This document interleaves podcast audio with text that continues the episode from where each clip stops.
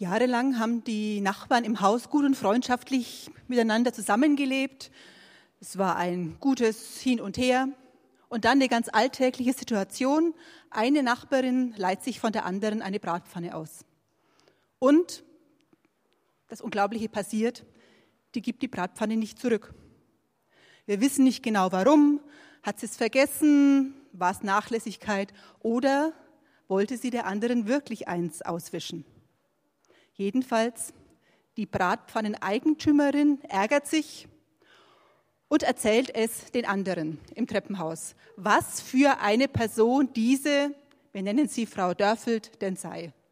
Völlig schlampig und unzuverlässig, also unmöglich. Solche Nachrichten fallen im Haus natürlich auf äußerst fruchtbaren Boden und entwickeln dort ihre eigene Dynamik. Es dauert natürlich nicht lange und die Geschichte erreicht auch die Familie Dörfeld, die natürlich wiederum nicht begeistert ist davon und zurückschlägt. So geht es eine ganze Weile hin und her mit Schlag und Gegenschlag, bis zum Schluss nicht nur das Haus und Hof in Schutt und Asche liegt, sondern die beiden Parteien die ganze Stadt bombardieren. In dieser etwas überzogenen Geschichte von Gerhard Zwerens heißt es zum Schluss, natürlich sind wir nun alle erledigt. Die Straße ist hin und wo unsere Stadt früher stand, breitet sich jetzt ein graubrauner Fleck aus. Aber eins muss man sagen, wir haben das unsere getan. Schließlich kann man sich ja nicht alles gefallen lassen. Die Nachbarn tanzen einem sonst auf der Nase herum. Na warte, Rache ist süß. Wie du mir, so ich dir. Genüsslich oder oft auch äh, gewalttätige Rache liefert ja ganz nette Vorlagen für unzählige Hollywood-Streifen, für Romane. Da gibt es ewige Konflikte, Tragödien oder auch Rosenkriege. Das kennt ihr ja alles. Und wer, wenn wir ehrlich sind, hat die Situation nicht auch schon mal erlebt, wo wir uns geärgert haben, wo jemand rücksichtslos war, egoistisch, wo er unsere Rechte einfach mit Füßen getreten hat, wo er uns oder andere absichtlich oder auch nicht verletzt hat, beschädigt hat, übers Ohr gehauen hat. Klar, da kann man wütend werden, also zumindest wenigstens gereizt, aber manchmal auch wirklich stinksauer. Das lasse ich nicht auf mir sitzen, na warte das zahle ich dir heim. Und dann, was mache ich? Kneifen? Oder einfach zurückschlagen? Mir die Frechheit gefallen lassen? Oder soll der andere mal ganz deutlich spüren, dass er so mit mir nicht umgehen kann? Erschreckend dabei ist auch, dass es auch immer wieder Menschen gibt, denen es genauso mit uns geht die auch wir verletzt haben. Ob wir es gemerkt haben oder nicht, ob es Absicht war oder auch nicht und die sich auch gerne an uns rächen würden. Paulus kennt wohl die Dynamik, denn er schreibt in dem Brief an die Römer, Vergeltet niemand Böses mit Bösem. Seid allen Menschen gegenüber auf Gutes bedacht. Soweit es euch möglich ist, haltet mit allen Menschen Frieden. Recht euch nicht selber, liebe Brüder, sondern lasst Raum für den Zorn Gottes. Denn in der Schrift steht, mein ist die Rache, ich werde vergelten, spricht der Herr. Vielmehr, wenn dein Feind Hunger hat, gib ihm zu essen. Wenn er Durst hat, gib ihm zu trinken. Tust du das, dann sammelst du glühende Kohlen auf sein Haupt. Lass dich nicht vom Bösen besiegen, sondern besiege das Böse durch das Gute.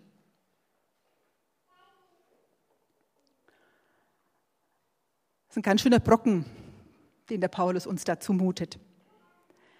Also man kann ihm zumindest bei dem Abschnitt nicht vorwerfen, dass er undeutlich redet. Da geht es auch nicht um irgendwelche philosophischen oder theoretischen Überlegungen. Da wird es ziemlich konkret, da geht es um unseren Alltag, da geht es um unser Miteinander.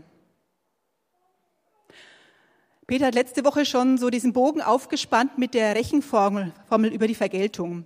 Im Alten Testament lesen wir ja oft, dass siebenmal oder siebzigmal für den einen, der umgekommen ist, äh, vergolten wird. Auge um Auge, Zahn um Zahn war dann schon noch ein bisschen eine, eine Einschränkung. Und wenn wir jetzt über Rache nachdenken, darüber, dass wir Vergeltung eigentlich wünschen für das, was uns angetan worden ist, dann stehen wir genau an diesem Punkt, wenn wir das fordern. Eine Vergeltung für das, was mir angetan wurde. Wie du mir, so ich dir. Auge um Auge, Zahn um Zahn. Dummerweise geht Jesus aber einen ordentlichen Schritt weiter. Er stellt diese ganzen Rechnungen total auf den Kopf und spricht auch noch von radikaler Feindesliebe.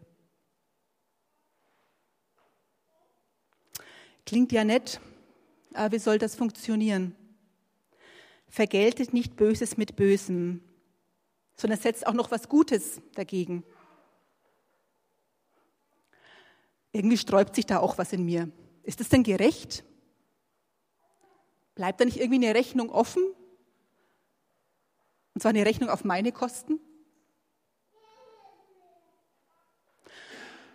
Zunächst einmal ist Paulus sehr realistisch. Ja, das Böse, das gibt's. Es gibt Menschen, die Böses tun. Es gibt ganze Systeme, die böse sind. Das spielt er auch überhaupt nicht herunter, das nennt er ganz deutlich beim Namen. Auf Rache zu verzichten bedeutet auch nicht, dass es alles nicht so schlimm ist, dass es keine Rolle spielt. Es bedeutet auch nicht, dass ich den Täter von den Konsequenzen seiner Tat entbinde, dass ich das entschuldige oder toleriere. Ich muss das, was geschehen ist, nicht kleinreden. Ich muss es auch nicht irgendwie schicksalshaft oder stoisch halt so hinnehmen. Es ist schlimm. Das Böse tut weh Manchmal verletzt es sehr und verursacht bleibenden Schaden. Was böse ist, das darf ich auch so benennen. Ich darf wütend sein über das Unrecht, das mir, das anderen angetan wird. Ich darf zornig sein über alles, was Gottes gute Schöpfung beschädigt, beeinflusst, negativ ruiniert. Meine Gefühle, mein Schmerz, die haben einen Raum, die dürfen sein. Sie haben ihren Platz. Ich darf sie Gott sagen, ich darf sie ausdrücken. Denn auch für Gott spielt es eine Rolle, was passiert. Auch ihm ist es nicht egal. Er sagt nicht einfach, ach, lass mal, alles nicht so schlimm, sondern er sagt, du hast recht, da ist Unrecht passiert. Das darf man nicht einfach wegschieben, aber überlass es mir denn ich kenne die Wahrheit. Das Unrecht zu rächen ist meine Sache, sagt der Herr. Ich werde Vergeltung üben, schreibt Paulus hier und zitiert damit aus dem fünften Mosebuch, wo genau das steht. Ja, es ist eine Rechnung offen, aber die Rechnung, die kannst du mir geben, sagt Gott. Ich kümmere mich darum. In einem Kurs kürzlich hat eine Teilnehmerin genau so ihre Geschichte erzählt. Sie hat gesagt, was mir in einer schlimmen Krise immer wieder geholfen hat, war genau dieser Satz, die Rache ist mein. Ich brauchte mir also nicht ständig den Kopf zu zerbrechen, ob ich wirklich alle Gemeinheiten der Gegenseite auch ordentlich aufgerechnet habe, ob da wirklich nichts offen geblieben ist, sondern mit diesem Satz, die Rache ist dein, da konnte ich den Ball an Gott weiterspielen. Und sie hat gesagt, das hat in meinem Herzen unheimlich viel Luft gegeben. Und ich konnte wieder atmen und weitergehen. Gerade wenn wir tief getroffen sind, dann ist es schwer, auf Rache zu verzichten. Und leider sind es ja auch oft Menschen, die uns sehr nahe stehen, die uns auch am heftigsten verletzen können. Böses nicht mit Gutem, Böses nicht mit Bösem zu beantworten, sondern das Gute dagegen zu setzen, bedeutet aber nicht, dass ich mir jetzt alles gefallen lassen muss. Dass ich nicht jedem erlauben kann, auf mir rumzutampeln. Da darf ich, da muss ich auch Grenzen setzen, das ist klar. Und die sind auch immer mal wieder sehr individuell unterschiedlich. Die Erleichterung, die so eine Rache bringen soll, wird auch manchmal überschätzt. Die innere Genugtuung, die ich im Moment erlebe, die hält oft nicht so lange, wie man sich das wünscht. Im Gegenteil, dadurch, dass ich nun selbst zum Täter werde, da werde ich noch viel mehr in diese Geschichte hinein verflochten. Ich werde nicht frei, sondern bin nur viel mehr noch drin. Ich komme noch viel weniger los. Und ich leide am Ende nicht nur an dem Bösen, das mir widerfahren ist, sondern auch an dem, was ich verursacht habe. Und wenn wir ehrlich sind, gibt es für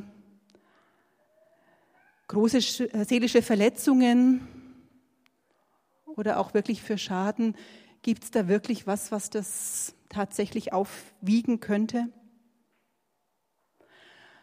So süß die Rache im Moment scheint, so bitter ist sie dann doch. Und so lang hat sie auch einen oft faden Nachgeschmack. Außerdem biete ich natürlich dem anderen erneut eine Gelegenheit zum Gegenschlag und auch einen Grund dafür. Und diese unheilvolle Spirale von Gewalt und Gegengewalt, die bleibt am Drehen. Rache hält eben dieses Böse ganz ordentlich auf der Umlaufbahn. Und solange dieser Kreislauf nicht unterbrochen wird, gibt es auch wenig Hoffnung, aus der Situation herauszukommen, egal ob sich das um einen Konflikt in der Familie handelt, in der Gruppe oder in der ganzen Region, sehen wir ja gerade auch wieder aktuell im Nahen Osten. Da ist ja genau das, was wir erleben. Also gerade, wenn ihr heute früh oder gestern Abend die Nachrichten gehört habt, genau dieses. Klar, es gibt eine, gibt eine Ursache und dann gibt es einen Gegenschlag, der wieder mit einem Gegenschlag beantwortet wird. Und so geht das Ganze hin und irgendwie hat man hier gar keine Hoffnung. Wo soll denn das mal rausgehen, wenn nicht irgendjemand da auch mutig mal einen Schritt aus dieser Spirale rausgeht? Aber gibt es wirklich eine Alternative, wie man da rauskommen kann? Eine Alternative, die ihm nicht alle ins Verderben reißt. Martin Luther King wird der Satz zugesprochen, Auge um Auge, Zahn um Zahn hinterlässt auf beiden Seiten nur Blinde und Zahnlose. Und manchmal wäre man, wär man froh, wenn es nur so harmlos abging.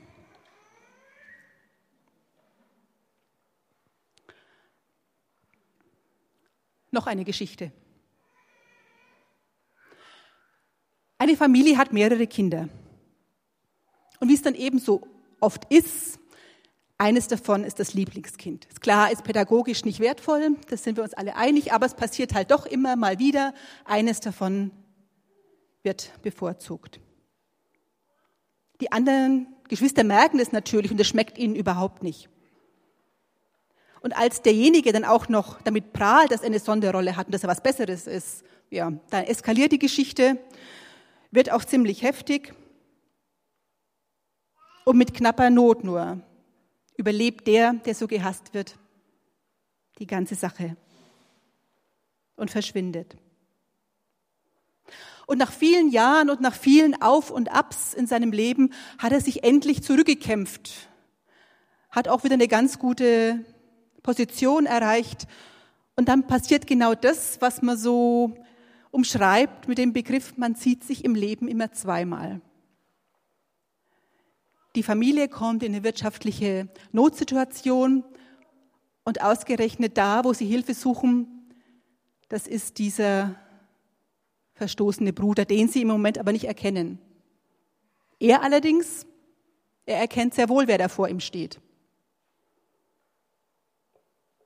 Jetzt hat er sie in der Hand.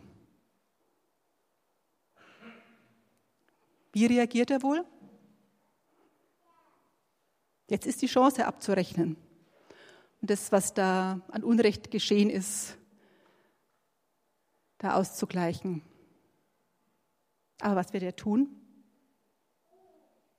Wird er Gnade vor Unrecht walten lassen? Wird er der Familie helfen?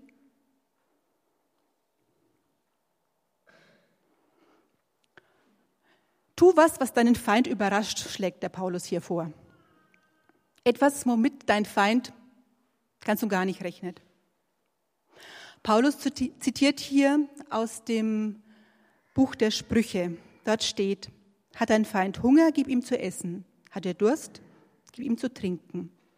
So sammelst du glühende Kohlen auf seinem Haupt, und der Herr wird es dir vergelten. Statt sich zu rächen und draufzuschlagen, lass ihm leben, beziehungsweise gib ihm auch noch was zum Leben, was er braucht. So sammelst du glühende Kohlen auf sein Haupt. Der Gegner wird überrascht sein, perplex, damit hat er nicht gerechnet. Zumindest ist es ihm unangenehm oder peinlich. Also ich beschäme ihn auf jeden Fall. Und das sagt auch dieses Bild mit den glühenden Kohlen auf dem Haupt. Er muss sich zumindest mal neu sortieren, weil einfach so weitermachen kann er nicht. Das ist eine Situation, die war nicht eingeplant. Vielleicht ändert sich ja was. Eine Garantie habe ich nicht. Man kann auch immer wieder scheitern damit. Man wird auch immer wieder scheitern damit. Aber ein Versuch ist es wert. Und es ist allemal besser, als mit gleicher Münze zurückzuschlagen. Wenn uns was Böses angetan wurde, dann ist es ja manchmal auch sowas wie ein Pfand, fast wie ein, ein Schatz, ein Trumpf, den ich da in der Hand habe und den ich auch nicht so einfach und so leicht aus der Hand gebe. Aber solange ich diesen, dieses Pfand nicht loslasse, bin ich gefangen in der Geschichte drin. Vielleicht kennt ihr die, das Beispiel mit dieser Affenfalle. Also man legt eine Banane in so eine Falle hinein und der Affe, der kann ganz leicht da reinlangen und hält diese Banane fest und dadurch, dass er eine Faust macht, ist es zu dick und er kommt nicht mehr aus der Falle raus. Er müsste nur loslassen und er wäre frei. Aber das macht er nicht. Er hält, er hält diese Banane fest. Und manchmal ist es so ein bisschen ähnlich. Wir halten uns an dem fest, was uns da angetan worden ist, wenn wir loslassen würden, wenn wir das Gott geben können, dann ist es ein Schritt, eine Chance in die Freiheit. Manche Menschen denken, das ist Schwäche, wenn ich loslasse, wenn ich darauf verzichte. Aber es ist genau das Gegenteil. Es ist eine Chance, dass was weitergeht, dass ich aus der Geschichte rauskomme. Es ist eine Chance, dass Beziehungen und Wunden anfangen können zu heilen. Dennoch ist ein ganz schön hoher Anspruch, den der Paulus da aufstellt. Und das, das weiß er auch. Und am Anfang dieses Kapitels im Römerbrief betont er dann auch und weist uns nochmal darauf hin, was die Grundlage für all das ist. Wir sind nicht allein dabei. Wir müssen den Konflikt nicht allein lösen. Wir dürfen die Variable Gott bei dieser Gleichung nicht vergessen. Er ist derjenige, der uns seine Gnade, seine Liebe schon längst gegeben hat. Ein neues Zeitalter hat mit Jesus schon begonnen. Und darum können wir darauf antworten. Darum können wir uns vom Heiligen Geist verändern lassen, erneuern lassen in unserem Denken, aber eben auch in unserem Handeln. Und wir sind nicht mehr nur gefangen in dem, was die Umgebung, was die Kultur von uns erwartet. Da ist was Neues entstanden. Es gibt schon eine Alternative. Die Frage ist nicht mehr, was muss ich denn noch alles tun? sondern Gott fragt, was darf ich denn tun? Wo kann ich dir denn helfen? Wo darf ich dich verändern? Lasse ich mich darauf ein? Vertraue ich darauf, dass das stimmt? und dass ich nicht zu kurz komme, wenn ich nicht Böses mit Bösem vergelte, sondern wenn ich loslasse, wenn ich auf diese Rache verzichte und sie Gott gebe.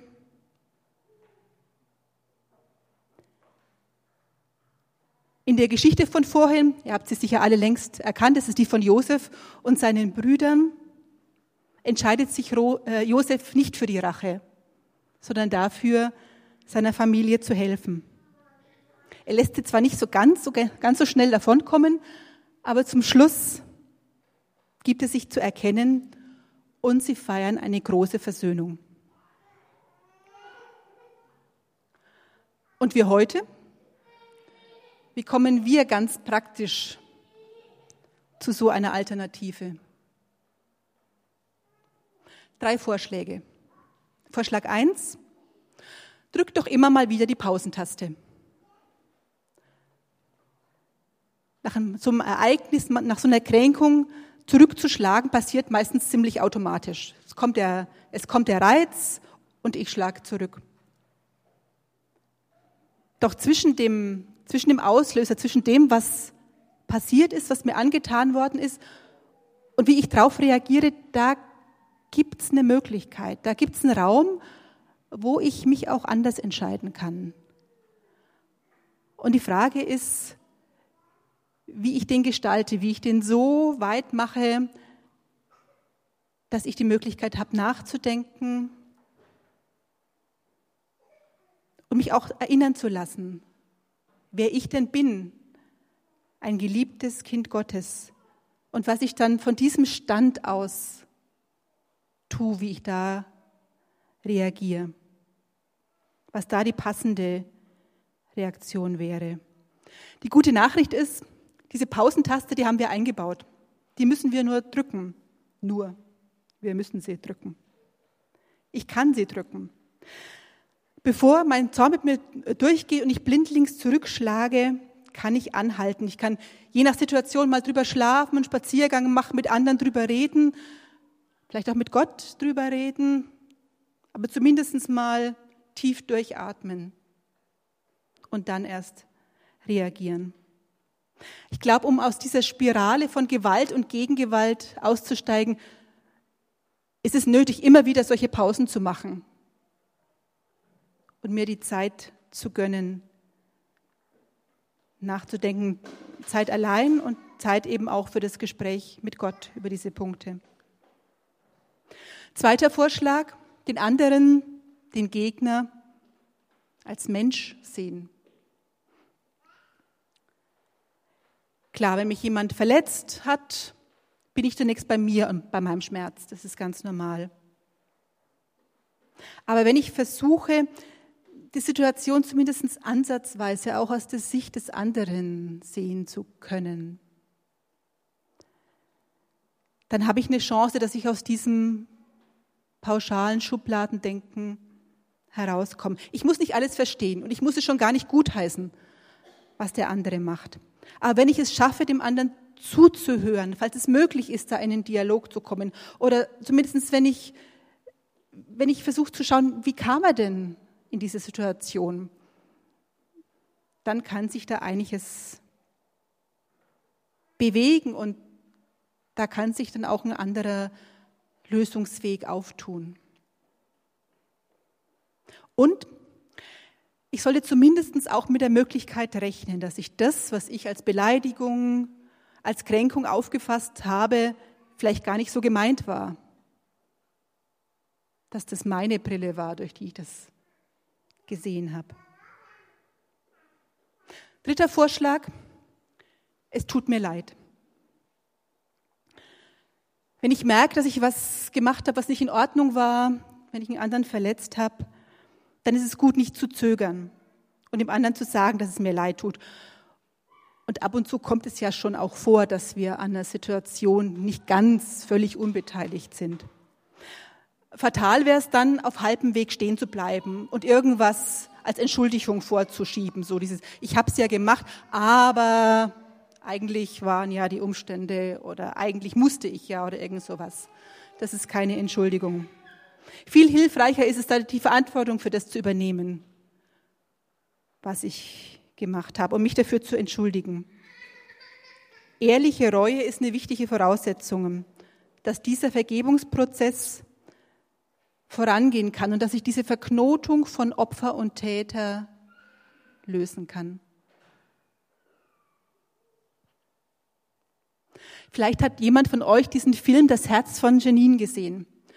Das ist ein Film eines palästinensischen Vaters, dessen Sohn Ahmed in einem Flüchtlingscamp von israelischen Soldaten angeschossen wird, irrtümlicherweise. Sie glauben, er will sie bedrohen mit so einem Spielzeug und sie schießen auf ihn. Er wird ins Krankenhaus nach Haifa gebracht, die Ärzte ringen um sein Leben, aber alle Bemühungen sind umsonst und sie können nur, nur noch den Hirntod von Ahmed feststellen. Auf der Beerdigung von dem Kleinen ist das ganze, das ganze Dorf natürlich dabei und alle schreien nach Vergeltung und sagen, jeder Tote wird mit 100 Toten gerecht. Aber der Vater von Ahmed, der hat schon eine ganz andere Entscheidung getroffen. Er hat sich dafür entschieden, dass die Organe seines Sohnes an israelische Kinder weitergegeben werden, die die brauchen. Und zwei Jahre danach macht sich dieser Vater auf eine Reise, um diese Kinder, um ihre Familien zu besuchen und um ihre Geschichte zu hören. Es ist ein unheimlich bewegender Film. Er zeigt auf der einen Seite die Spannung, die da ist, klar, aber auch diese menschlichen Begegnungen, die daraus entstehen, dass ein Einzelner eben eine andere Geschichte gewählt hat, eine Alternative gewählt hat. Lass dich nicht vom Bösen besiegen, sondern besiege das Böse durch das Gute. Da mutet uns Gott ganz schön was zu. Das geht nicht ohne Risiko, aber es ist die Chance, aus diesem Teufelskreis auszubrechen. Und es ist wichtig, dass wir uns immer wieder auch so ermutigende Geschichten erzählen. Und davon gibt es Gott sei Dank eine ganze Menge. Wenn wir momentan in die Nachrichten schauen, ich habe es vorhin schon mal angedeutet, und ihr habt es ja alle gehört, in den letzten Tagen erleben wir aber genau das andere. Diese Spirale von Gewalt und Gegengewalt eskaliert gerade. Im Gazastreifen geht es drunter und drüber. Jetzt ist neben, den, äh, neben der Luftwaffe auch eine Bodenoffensive im, ähm, im Gange und auch in der Ukraine hört die Gewalt nicht auf. Dafür wollen wir heute auch beten.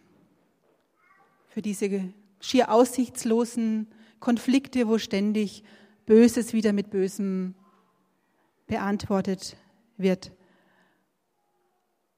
Wir wollen das zusammen machen in Gruppen und vielleicht mögt ihr da, wo ihr sitzt, euch umdrehen zu dritt, zu viert.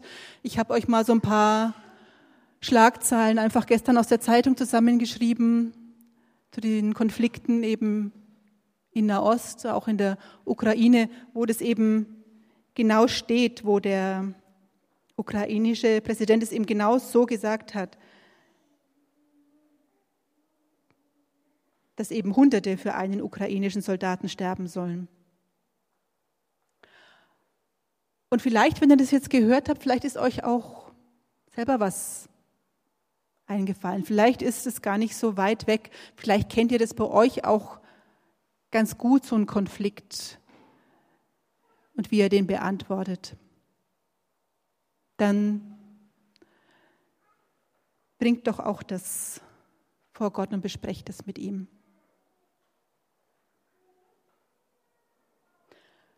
Also wenn ihr mögt, dann dreht euch da, wo ihr seid, um, zu dritt, zu viert oder wie gesagt, wenn es euch lieber ist, dann könnt ihr auch alleine beten und betet für diese Konflikte. Wir werden dann zum Schluss mit dem Vater unser schließen.